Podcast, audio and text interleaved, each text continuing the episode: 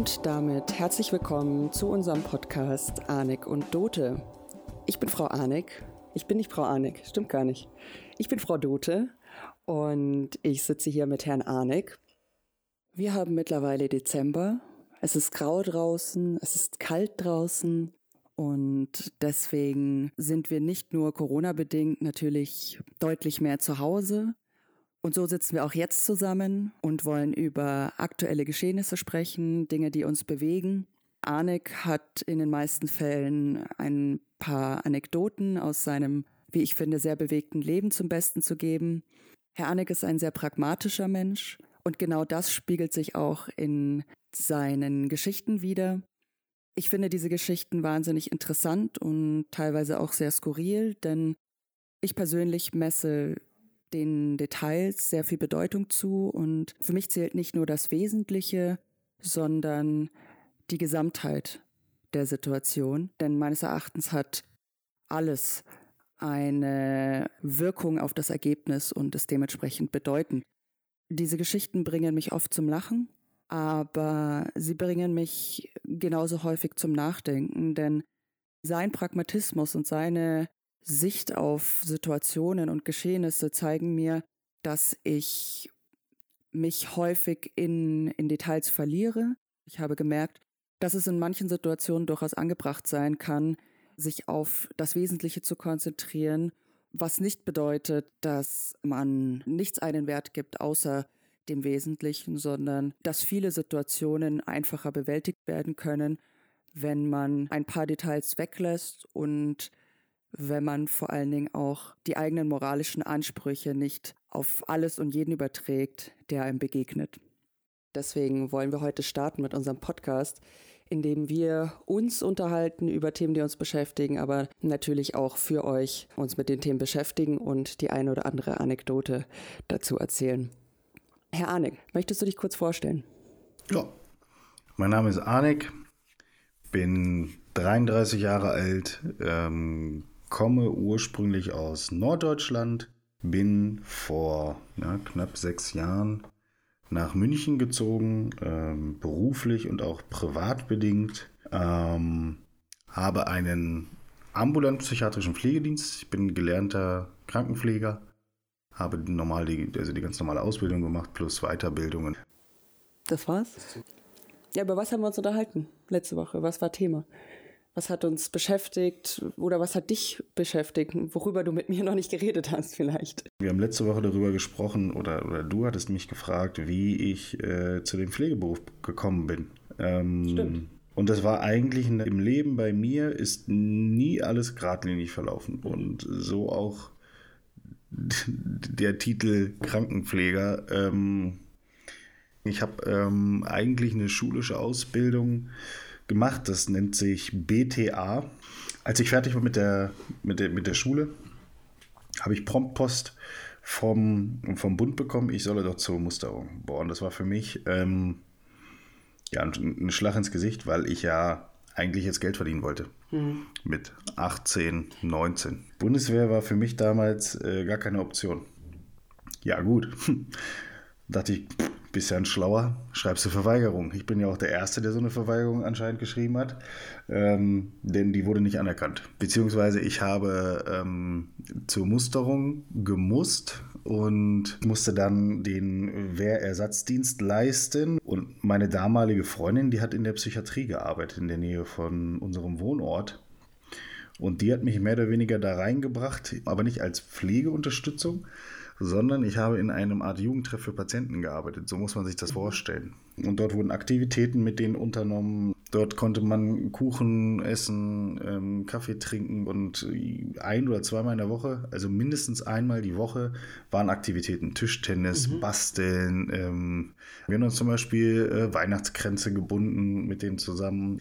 Wir haben einen Klinik-Weihnachtsmarkt ausgerichtet, einmal im Jahr, wo wir schon im ja, Anfang September angefangen haben zu backen. Das waren dann, ich glaube, zum Schluss 80 Sorten. Und dann wurde ab September gebacken. Richtig kacke. Du bist ja der große Bäcker. Ich bin äh, absolut der große Bäcker. Und ich weiß noch, mit meinem damaligen Zivildienstkollegen. So, und das war ähm, ein Fehler, uns beide dort einzusetzen. Weil, also wir waren unwahrscheinlich gut, die Patienten haben uns geliebt, aber wir hatten natürlich auch ein bisschen Blödsinn im Kopf. Und ich weiß noch, ich komme äh, zum Dienst, bin später gekommen und Krischi stand schon in der Küche und hat, sollte gebrannte Mandeln machen. Mhm. Und ich guckte dem zu und war total fasziniert, weil die echt geschmeckt haben. Also die waren genau wie die vom Weihnachtsmarkt. Ja. Also gib her.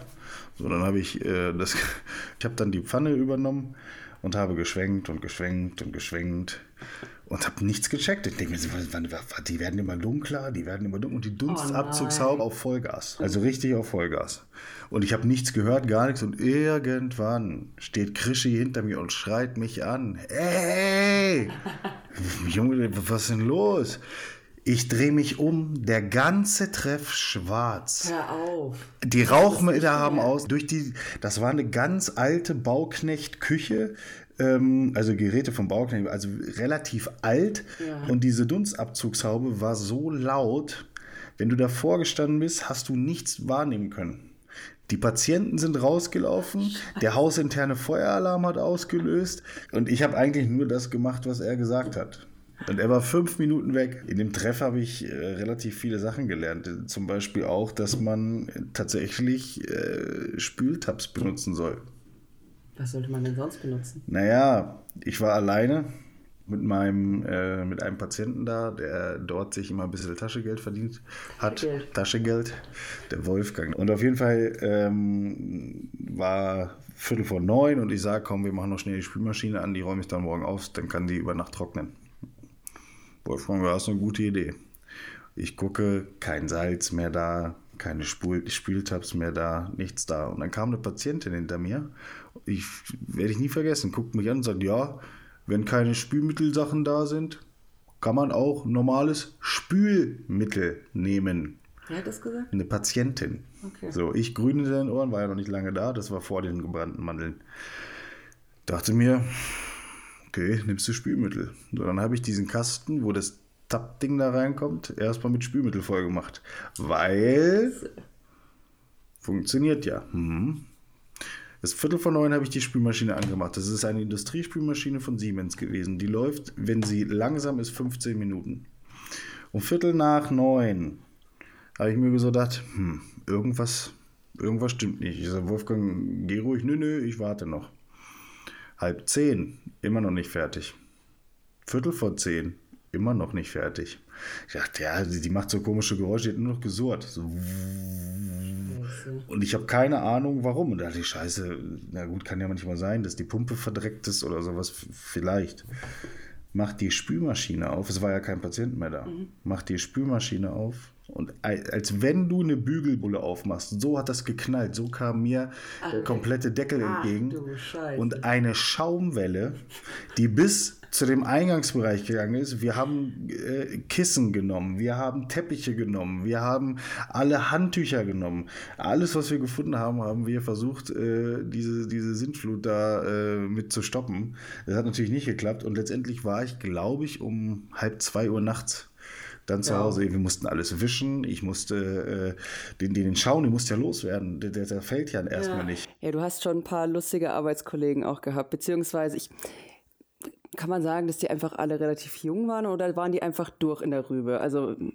Naja, wo habe ich denn gearbeitet? Keiner ist umsonst da. Noch nicht mal das Personal. Das ist so.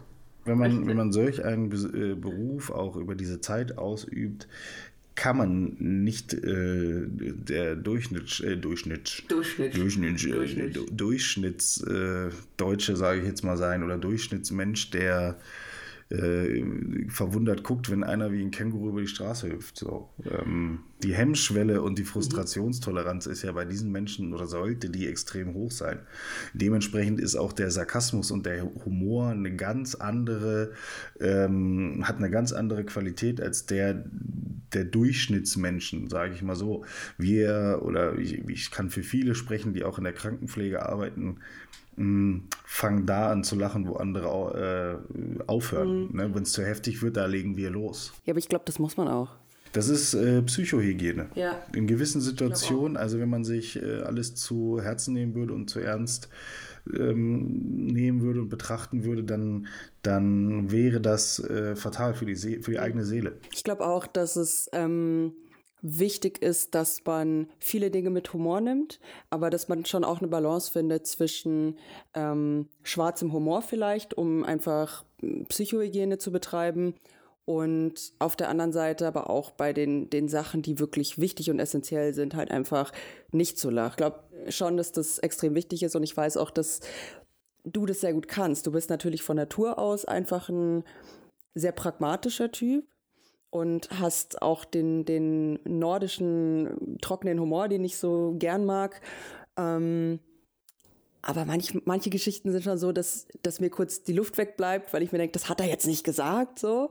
Aber im Nachhinein betrachtet, finde ich, ist es genau der Humor, der mich zum Nachdenken anregt, weil ich sage, okay, vielleicht sollte man die Dinge nicht immer zu ernst nehmen. Es ist wichtig, dass man sie ernst nimmt, aber man darf sie nicht so bitter ernst nehmen. Man darf die Dinge schon ernst nehmen. Ähm, es, es, kommt ja auch immer darauf an, wie nah man diese Dinge an sich ranlässt. Und was man ja. draus macht. Und das ist, glaube ich, ein großer, großer Unterschied, dass wir auch äh, ressourcenorientiert äh, arbeiten. Das wurde uns eingetrichtert.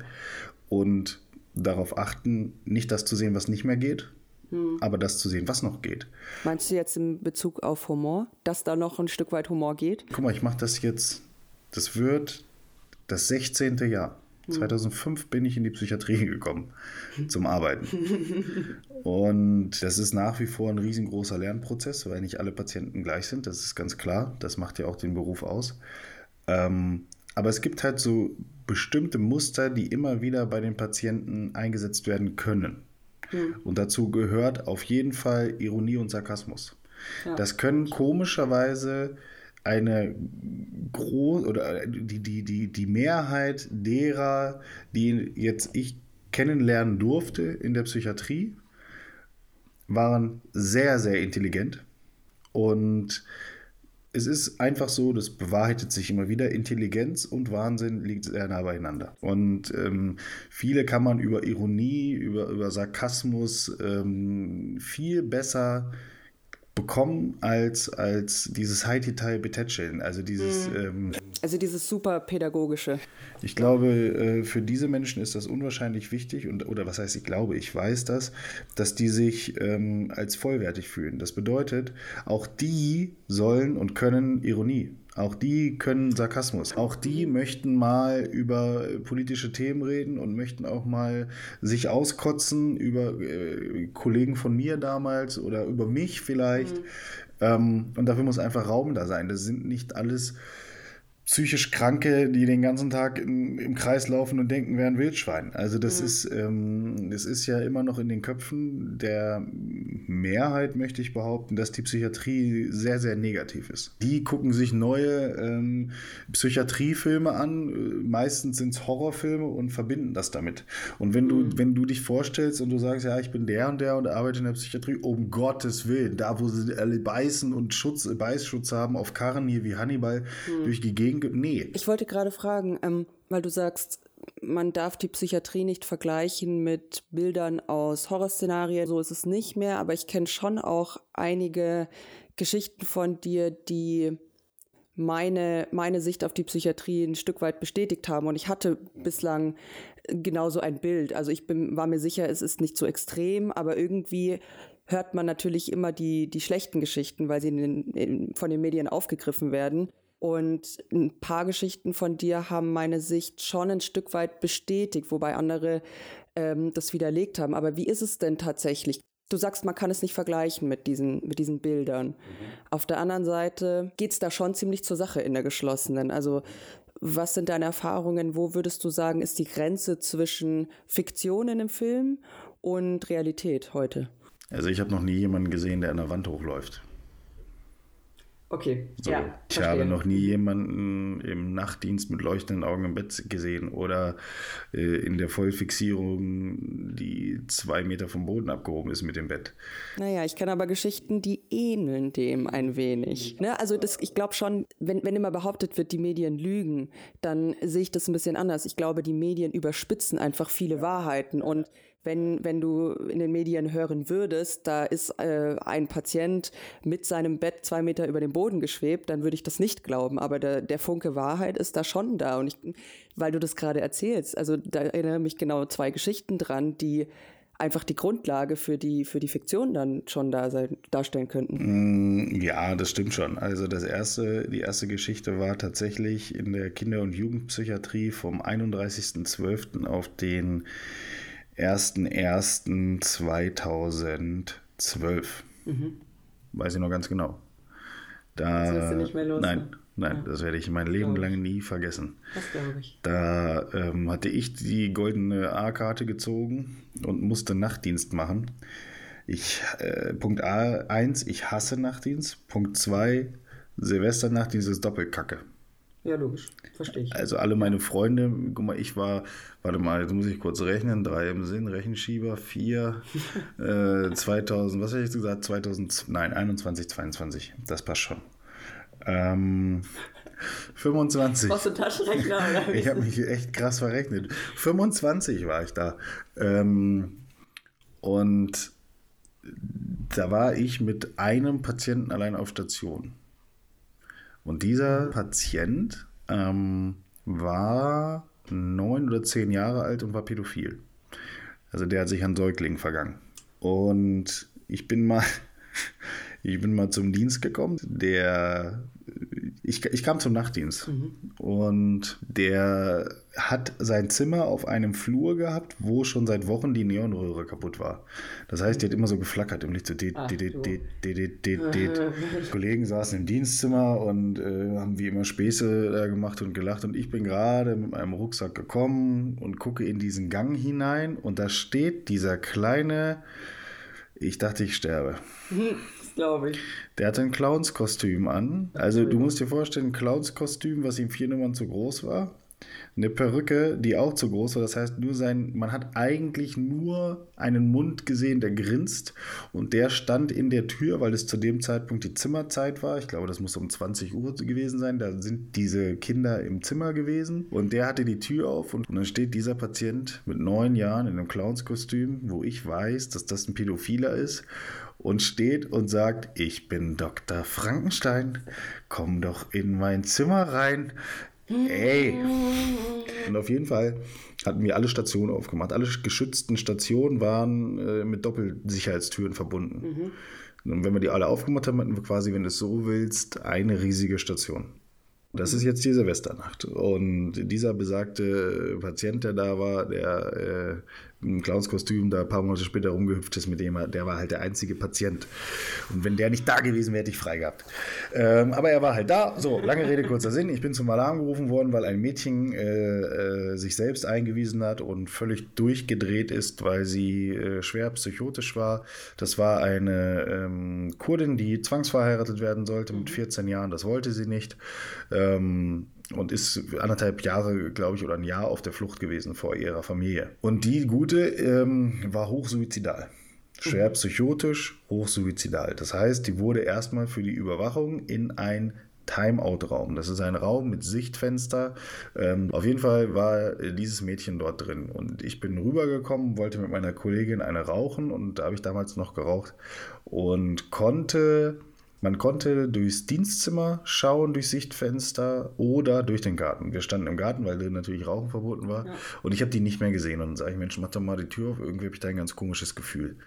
Und äh, sie sagte, ja, aber ich war doch gerade drin und das habe ich auch gesehen. Als ich gekommen bin, hat sie gerade die Tür zugemacht, weil sie dann reingegangen ist, freiwillig. Mhm. Einfach um Reizabschirmung zu bieten und Ruhe dort erstmal. Und dann habe ich gesagt, ich habe irgendwie, weiß nicht warum, ich hatte ein sehr schlechtes Gefühl, sag ich, mach mal bitte auf, ich will mal gucken, was da ist. Und dann habe ich reingeschaut und die Tür ging auf und dann habe ich gesehen, dass sie sich die BH-Bügel zusammengeknotet, also zusammengezwirbelt hat, um den Hals gelegt und hat äh, sich versucht zu erdrosseln. Und mhm. wenn das mit einer Schnur so ist, dann kann man versuchen, mit viel Glück das aufzureißen. Beim Draht wird es schwierig. Da mussten wir noch eine Schere holen, was ich, und die war schon blau. Also die war schon mit einem Fuß äh, über der Schwelle und habe das dann versucht aufzureißen, was natürlich nicht ging und aufzuschneiden und wie auch immer. Und irgendwann habe ich das gelöst bekommen und als die zu sich gekommen ist und ähm, das Hirn Sauerstoff bekommen hat, hat die also völlig krass ganz starren Blick gehabt und hat einfach nur wahllos auf mich eingeschlagen. Was ich aber nicht wusste, sie oder ein Teil ihrer Psychose war der schwarze Mann. Von dem wird sie verfolgt und der will ihr was Böses. Und als ich ab, von ihr gelassen hatte, um dass sie Sauerstoff kriegt, habe ich mich, äh, habe ich halt noch äh, vor ihr gehockt, mhm. aber konnte halt nicht so schnell weg. Das macht ja. man ja auch nicht bei. Psychotikern, um Gottes Willen. Aber ich wollte, war gerade dabei aufzustehen. Jetzt war dieser Raum schlecht beleuchtet und für die sah ich aus wie der schwarze Mann. Ich hatte ein schwarzes T-Shirt an und dementsprechend hat die mich verkannt und hat alles gegeben, hatte Todesangst. Dann hat die mir mehrere Schläge versetzt, lag auf mir drauf. Ähm, die hat mich umgeworfen, wie, wie eine Katze ist sie auf mich drauf. Und dann hat die ähm, mir das Jochbein geprellt, einen Zahn ausgeschlagen, äh, Lippe aufgeplatzt, Augenbraue, einen Cut gehabt. Äh, da wurde ich von einer 14-jährigen Vollgas wow. vermöbelt. Also da habe ich äh, richtig kassiert passiert, das weiß ich auch noch, das weiß ich noch ganz genau. Und die wurde dann zu ihrer Sicherheit ähm, vorerst fixiert. Und als sie dann in der Fünf-Punkt-Fixierung lag, hat die geschrien ohne Ende, weil sie ja hochpsychotisch war und dieser schwarze Mann immer noch präsent war. Und als ich rausgegangen bin, hat sie mir was hinterhergeschrien.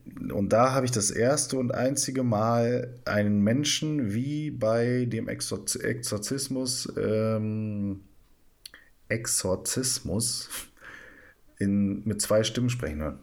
Also eine tiefe und eine hohe. Und ähm, das hat sich nicht angehört wie ihre Stimme. Und alle Kollegen sind sofort stehen geblieben und, und äh, eine Kollegin hat gesagt, ich gehe sofort raus. Das kann passieren dass das mal vorkommt. Aber in dieser, äh, in, in diesem Moment, äh, in diesem dunklen Raum, in einer Vollfixierung, die Patientin dreht sich zur Seite, weil sie mich anschreien will, kann sich nicht wirklich drehen. Das sieht aus, als wenn sie krampfen würde und schreit in, auf einer Sprache, die wir nicht verstanden haben. Äh, selbst äh, unsere Türken oder Kurden, die bei uns gearbeitet hat, ich weiß nicht mehr genau, hm, wo die jetzt genau herkam, hat das nicht verstanden. Wow. So, und äh, das war ein Moment, wo ich mir gedacht habe, ja, das Stift hat geschrieben. Also ähm, wir haben dann darüber, das sind noch mal evaluiert und und und, aber das war schon eine ziemlich krasse Situation. Ja. Und das hat sehr, sehr, sehr lange äh, das Personal begleitet.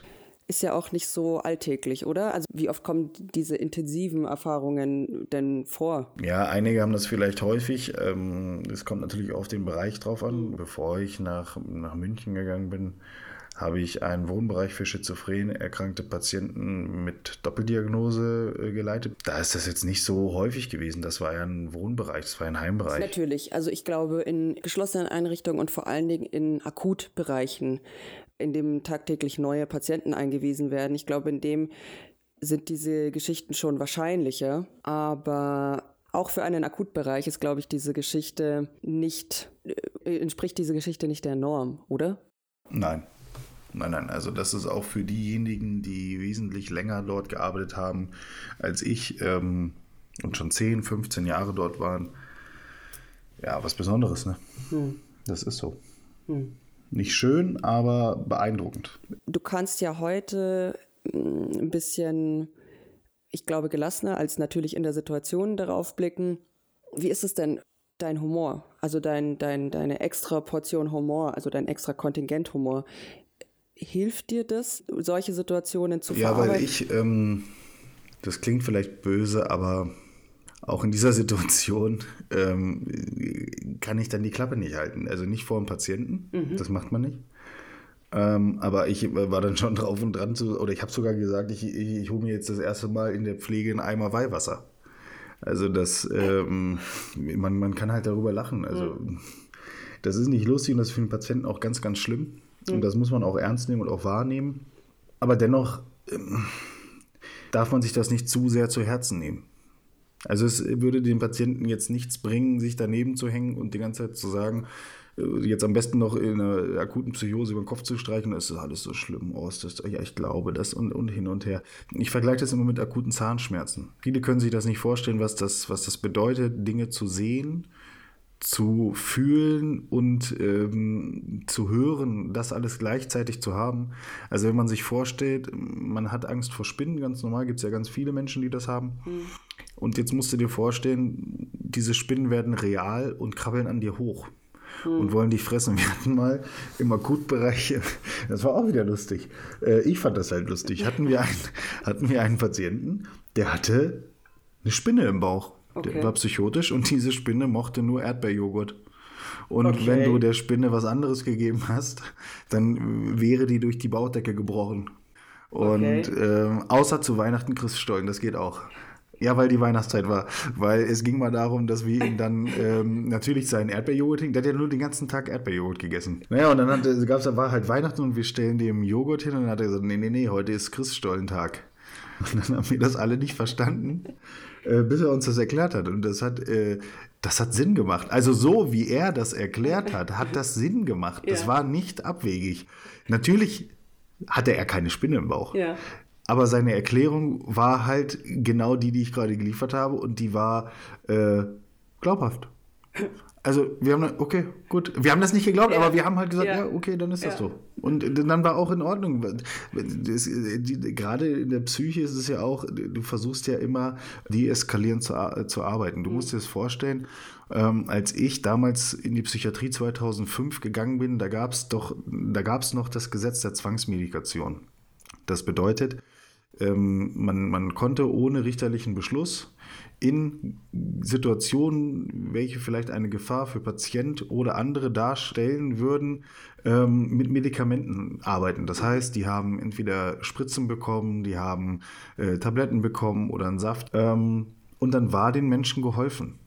Natürlich, wenn die akut psychotisch, aggressiv, äh, fremdgefährden, eigengefährden sind, da wollen die alles andere als auch noch von jemandem im Weiß vollgequatscht zu werden und unter Zwang Medikamente zu nehmen. Ja. So. Aber danach ging es denen wesentlich besser. Die waren entlastet, die hatten keine Zahnschmerzen mehr mhm. und man konnte mit denen sprechen. Ängste, mhm. Sorgen, Befürchtungen. Das ist ja in diesen Akutzuständen gar nicht möglich. Mhm. Das geht nicht.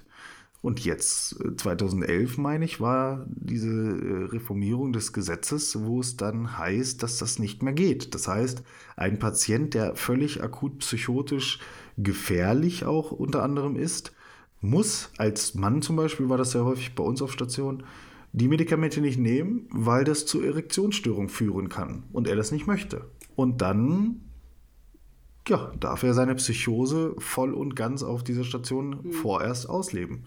Bis dann ein Beschluss beantragt werden kann, um ihn einmal zwangszumedizieren. Okay, das heißt, du musst für jedes Mal Medikamentengabe dann theoretisch einen neuen Beschluss haben. Ja, Wow. Wenn es, wenn es so, ja, äh, es gibt auch Beschlüsse, die dann verlängert werden, wo es dann heißt, er darf dann zum Beispiel zu festen Uhrzeiten ähm, fixiert werden, äh, wenn Gegebenheiten geboten werden können, personell wie Sitzwache und, und, und.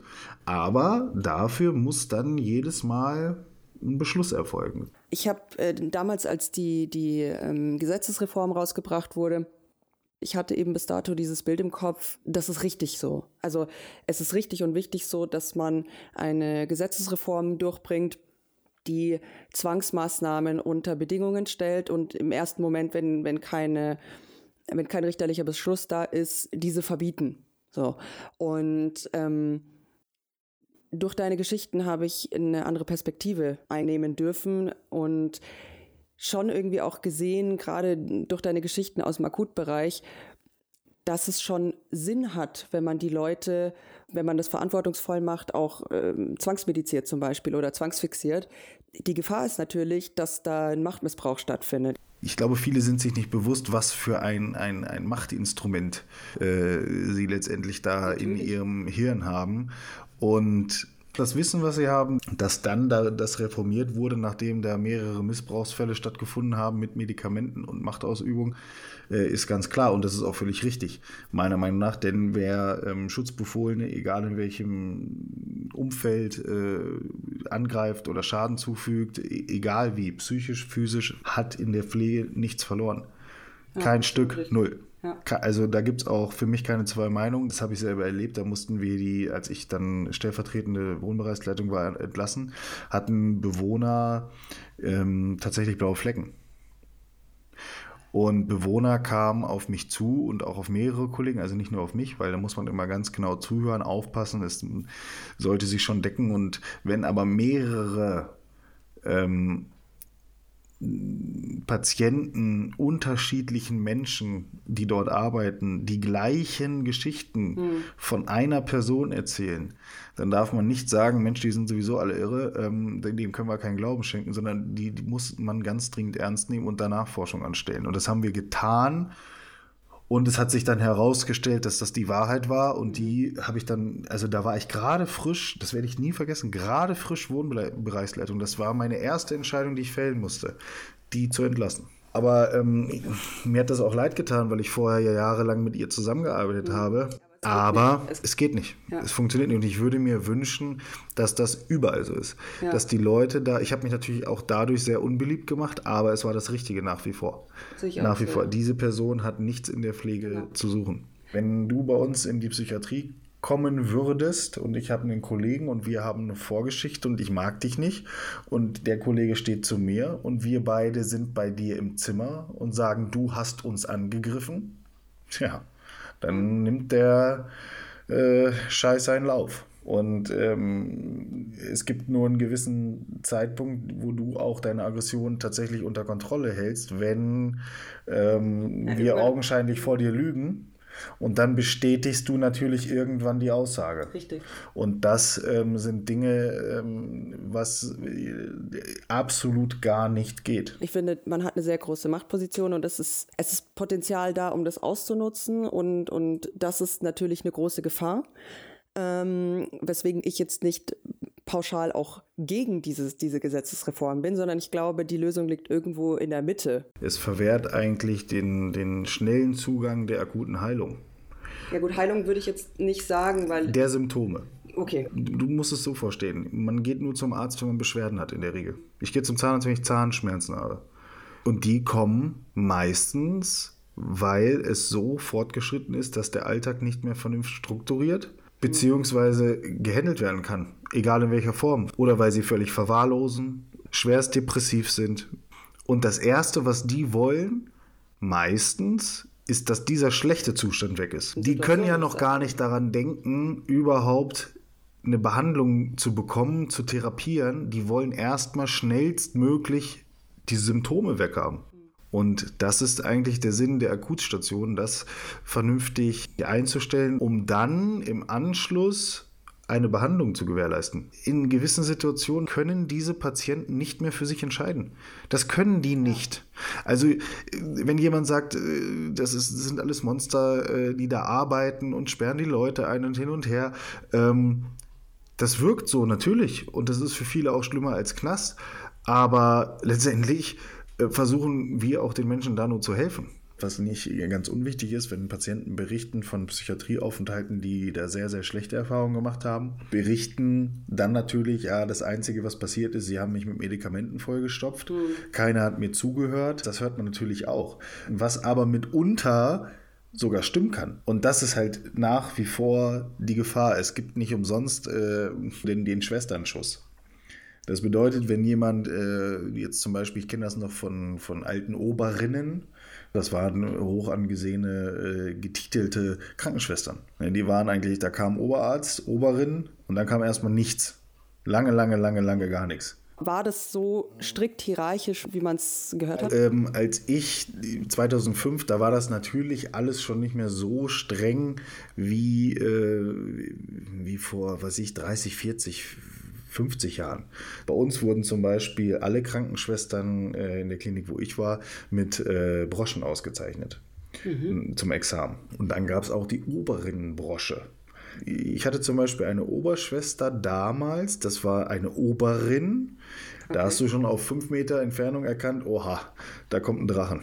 Das ist, äh, das ist der Chef. Ja, ja, das war also, puh, wie die, also ja.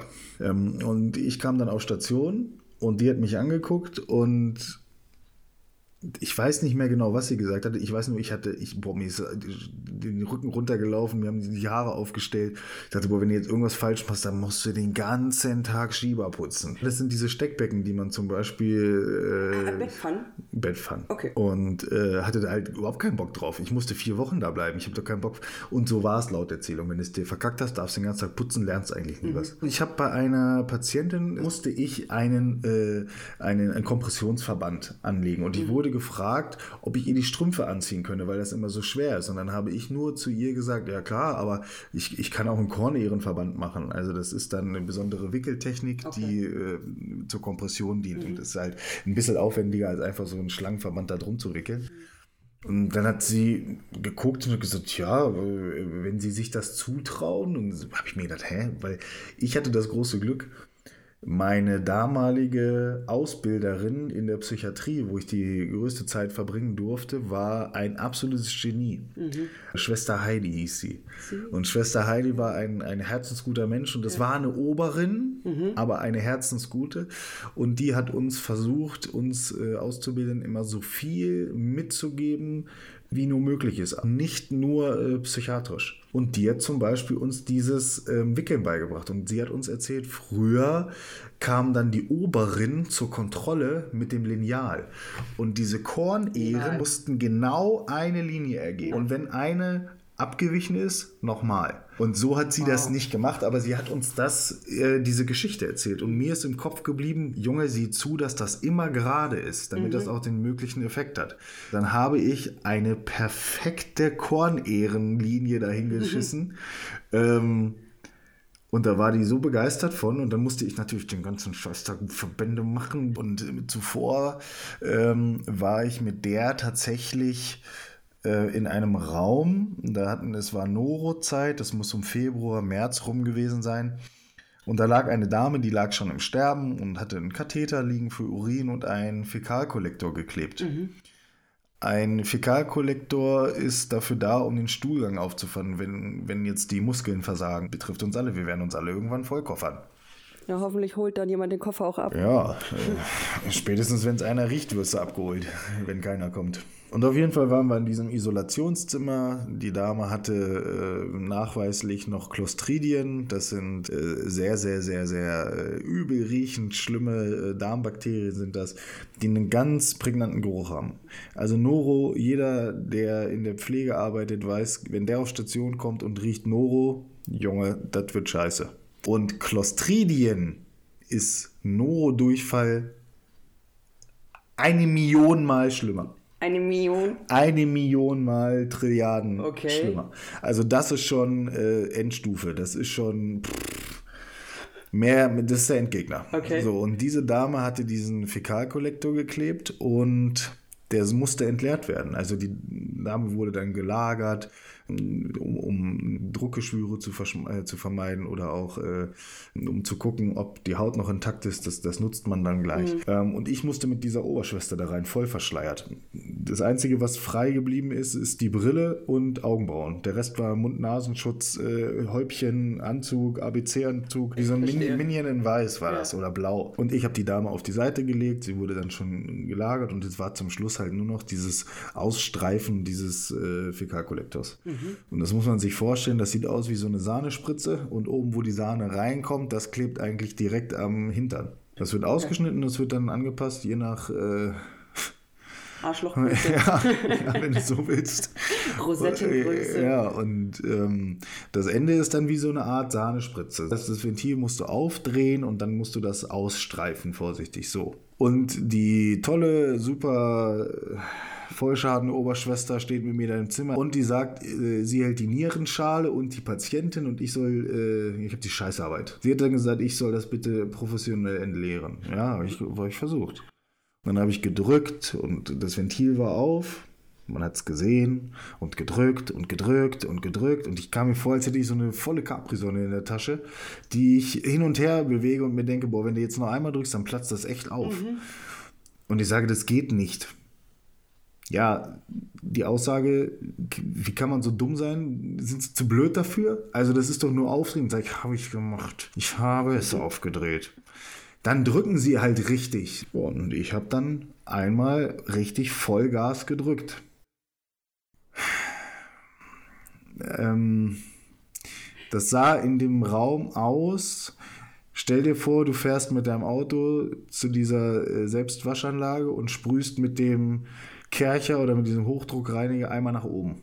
und lässt dann los, dass kein Wasser mehr kommt. Und dann setzen sich doch so langsam diese Wasserpünktchen auf deine Brille, auf deine mhm. Haut, auf deinen Körper und stell dir das im Scheißeregen vor.